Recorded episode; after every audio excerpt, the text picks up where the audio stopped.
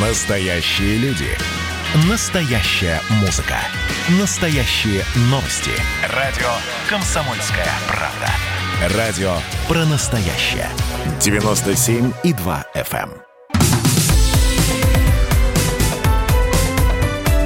Как дела, Россия? Ватсап-страна! Американская компания SpaceX э, успешно завершила испытание по вертикальной посадке прототипа космического корабля Starship. Надо сказать, что э, не с первого раза у них все получилось, но вот теперь этот корабль, который предназначен для полетов на Марс, удалось поднять на высоту около 10 километров и потом совершить плавную посадку на площадке рядом со стартовым комплексом. А, опять же, кто-то говорит, ну и что такого? Ну, подняли, посадили. Мы сейчас спросим, насколько это прорыв э, в в кораблестроении, в космическом. У Натана Эйсмонта. Натан Андреевич, приветствую вас. Здравствуйте. Здравствуйте. Ведущий научный сотрудник Института космических исследований Российской Академии Наук, кандидат технических наук. Э, вертикальная посадка – это прорыв? Вот э, в этом случае, безусловно, это прорыв. Но это прорыв, так сказать, как один из этапов подготовки действительно э, средств, которые, ну, космических средств, средств запуска, которые, быть может, позволят реализовать вот эту мечту человечества все-таки отправить экспедицию на Марс. Вот. Это не самая большая из ступеней, которая нужна вот для решения этой задачи. Это вторая и, может быть, последняя ступень, то есть она существенно меньше, чем первая ступень. А, ну, дальше э, вот планы приступить уже к испытаниям, испытаниям первой ступени. Она, вот, ну, по крайней мере, в три раза Э, больше, чем вот эта испытанная ступень. Ну, то есть первая ласточка, э, ну вот такая, будем говорить, успешная. А дальше пойдут испытания. А полностью проект Starship, вы, вы же за ним следите. Когда он будет готов по времени, вот по вашему мнению?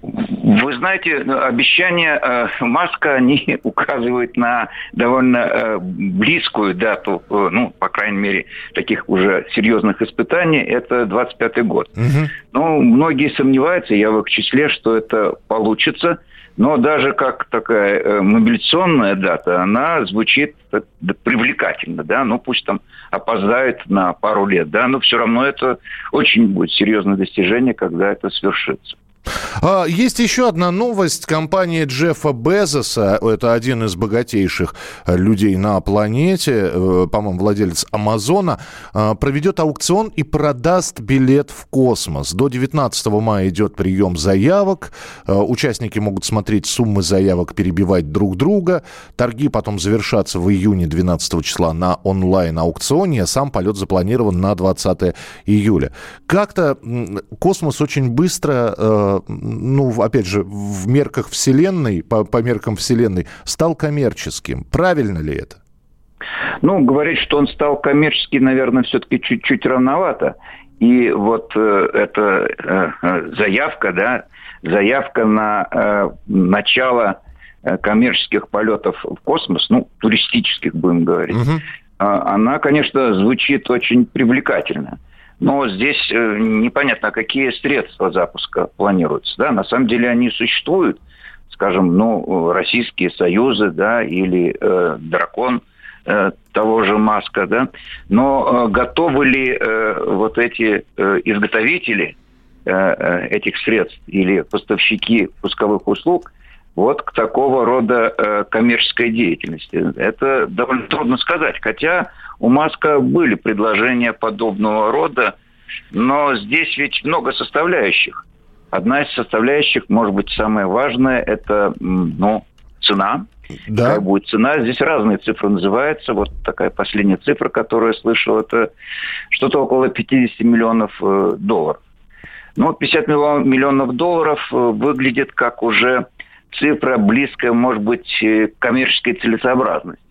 Но это э, пока ведь все равно на уровне разговоров, что будет на самом деле очень, очень трудно. Это трудно э, не потому, что вот невозможно посчитать, да, угу. сколько вот стоит сейчас, а потому что довольно трудно посчитать, сколько это будет стоить в том случае, если это действительно будет, ну, такая не коммерческая затея. Вы понимаете, да, Натан Андреевич, у нас две минутки. Я просто что я хотел пояснить. Если раньше казалось, да, когда говорят о космосе, о, об отечественной космонавтике, а, и говорили там, после полета Гагарина многие хотели стать космонавтами. Дескать, любой человек может при должном усилии, при, значит, правильном образе жизни, при обучении стать космонавтом, а здесь бац, главное, чтобы у тебя деньги были. И лети Нет, себе, пожалуйста. Нет, вы знаете, здесь ограничения совершенно точно будут. Ограничения по здоровью. То есть здесь должен лететь все-таки достаточно здоровый человек. Определить, кто здоров, кто нет, сейчас это могут довольно уверенно. Это не так, как при первых полетах. То есть это препятствием не является. Ну, конечно, кто-то там отсеется, но есть очень много людей, здоровых вполне, и которые имеют достаточно денег для того, чтобы улететь. Ну что ж, может быть, это действительно будет новый и прибыльный бизнес. Посмотрим. Посмотрим, да. В общем, нужно быть здоровым и богатым. Вот. Да, совершенно верно. Эта формула здесь работает на все сто. Спасибо большое. Натан Эйсмонт, ведущий научный сотрудник Института космических исследований Российской Академии Наук, кандидат технических наук. Ну что, порадуемся за Илона Маска. Старшип, наконец-таки, все-таки, э, значит, прототип космического корабля Старшип э, приземлился. Я напомню, что совсем недавно, недели 3-4 назад, мы говорили о том, что вроде как удалось тоже поднять этот корабль, но не удалось. Во время посадки он завалился, взорвался. Но у Маска есть деньги, это его не останавливает. В общем, любая неудача делает его еще более решительнее. Ну, посмотрим. До 25 числа он определил, до, до, до 25 года он э, планирует все испытания провести и осуществить запуск. Ну, до 25 года доживем, посмотрим, как все это будет. Ну что, это хроники Цыпкина на радио «Комсомольская правда». Имеет ли право звезда напиться, принимать наркотики и вообще вести образ жизни, который не может послужить примером подрастающему поколению? Что делать в принципе с алкоголизмом? Ну, перебрал в барик. Со всеми бывает. Приехала полиция. Забраться на постамент, тереть э, каменный э, член и думать, что произойдет с тобой чудо. Звонит бабушка.